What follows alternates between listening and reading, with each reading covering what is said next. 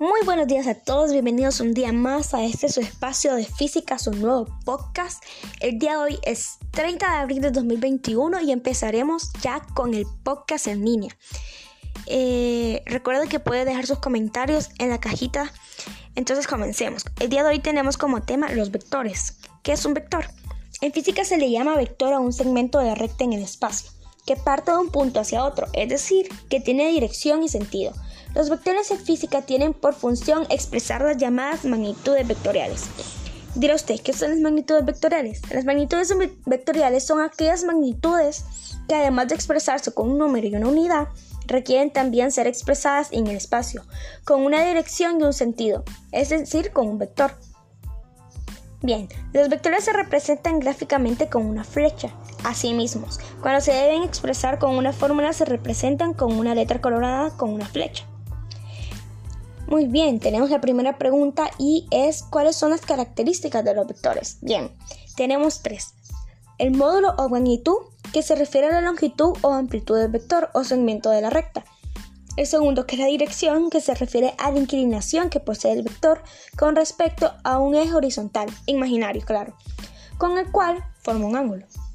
Y el tercero y último es el sentido, que se refiere a la orientación del vector indicado por la cabeza de la flecha del vector. Ahora bien, tenemos una pregunta que es, ¿qué es el resultado, el resultante de un vector? ¿Qué cree usted que es el resultante de un vector? El resultante de un vector es el que se obtiene mediante una operación con vectores, cuyo resultado también es un vector.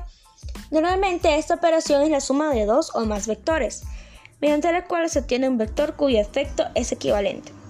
De tal manera se obtienen vectores tales como la velocidad, la aceleración o la fuerza resultante.